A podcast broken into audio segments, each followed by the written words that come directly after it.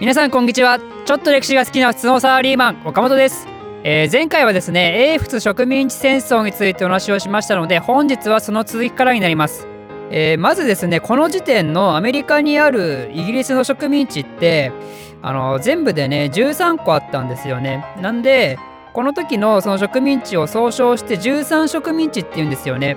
この植民地の一番最初にできたのはあのバージニアねあの一番最初にお話ししたやつですけどあの1607年にできたバージニア植民地が最初にあってで一番最後の植民地はジョージア。これは1732年にできてます。なので植民地戦争中にねこのジョージアの最後の植民地はできたんですよね。でこれらの植民地とあのイギリス本国との関係性なんですけど植民地戦争が終わる前まではねこの植民地とイギリス本国の関係っていうのは結構良好だったんですよね。本国の方がイギリス植民地に対して放任主義をとっててあの植民地のね自主的な運営を許してたんですよ。でイギリス本国のこの植民地に対するねこういった態度を表す言葉としてよく言われるのが有益なる怠慢っていう言葉があるんですよ。まあ、簡単に言うとようやっとるとあのポジティブな意味でね。だからイギリスにとってね利益になることやってんだったらまあその間はね好きにやっていいよっていうそういう態度を貫いてたんですよね。で植民者たちもねもともとやっぱ自由を求める気質が高かったからそのピルグリム・ファーザーズたちもね宗教から宗教で自由を求めてきたわけだし金を儲けに来たやつらもねイギリス本国のしがらみなく自分でね金を稼ぐために自由にやりたいとそういうね自由を求める自質自主的なね気質が高かったんですよね、まあ、それが今の自由の国アメリカの原点にもやっぱなってるわけですよ。だけどね、あの前回説明した英仏植民地戦争が終わった後からだんだんそこのねイギリス植民地とあと本国のね関係が悪くなってくるんですよ。まずそこのきっかけとなった事件なんですけどフレンチ・インディアン戦争が終わってでパリ条約でミシシッピ川以東のルイジアナをイギリスが獲得したじゃないですか。だけどねその後すぐにイギリス本国が1763年宣言っていうのを出したんですよ。これは何かっていうと新しくちぎれたミシシッピ川伊東のところそっちの方の入植を禁止するって言ったんですよ。まあ、具体的にはその13植民地があったところのあの境境界線らへんところにねアパラチア山脈っていうのがあるんですけどその山脈を越えて西側に進出しちゃいけないよっていう宣言を出したんですよ。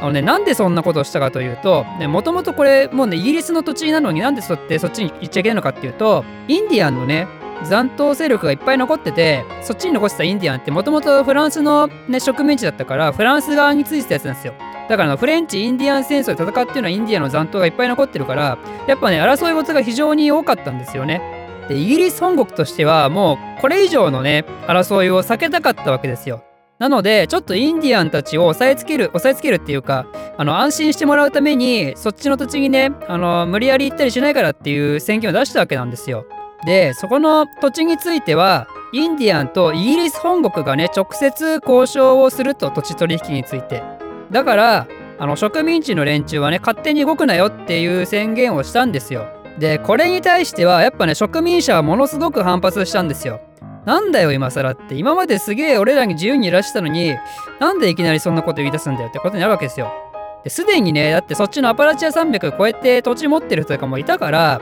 だからね、やっぱそんなことが突然言われても困るわけですよ。ということで、結局、この宣言をきっかけにね、植民地側と本国側でね、不穏な空気が出てきちゃうんですよね。で、この宣言自体、まあ、そこの入植の禁止っていうのは、後々はある程度の制限をクリアしたらいいよって話になったんで、まあ、そこの話は解決したんですけど、だけど、この後、争いが決定的になるね、事件が起こるんですよ。それは何かというと、税金に絡む話。この戦争の前までね、さっき言ったみたいに放任主義だったんですけど放任主義ってことはつまり税金もね放任してたんですよだから今までは植民地側の課税ってほとんどなくてほとんどないかどうか知らないですけどイギリス本国の人たちがね取られてるような課税はされてなかったんですよ。だけどそれに対してあの今までものすごい4回も戦争したじゃないですか。しかもヨーロッパでもしてるし北米でもしてるしねものすごい数の戦争をしてるわけですよ。ってことは金がねないんですよ。借金だらけなんですよまた。イギリス本国。だからこれはねなんとかしないとちょっとやばいってことでじゃあ植民地もイギリスじゃんってことで植民地の人たちにも課税しましょうって話だったんですよ。で最初にね、あのー、砂糖に対して課税するって話だったんですけど、まあ、それはあのそんなに大きな問題にならなかったんですけどその後ね1765年に出た印紙税っていうのがあってこれがねすげえ論争の原因になったんですよね。あの何かっていうとこれ新聞とかね出版物とかね、まあ、あらゆる紙に印紙税を課したと。有名なのはトランプにすら印紙税を課したと。だからねあらゆる紙に対して税金を払うようなあの法律を作ったわけですよ。なんかこうやって聞くとなんか植民地の人たち何かわいそうじゃん搾取されちゃってるじゃんっていうふうに思うかもしれないんですけどそうではなくてこれ実際イギリスの本国に住んでる人たちはね同じように払ってるんですよ。なんでそいつらと同じルールを植民地にも適用させてくださいっていう話なんですよね。だから言っちゃえばイギリス本国でもトランプに対してね印紙税払ってたんですよ。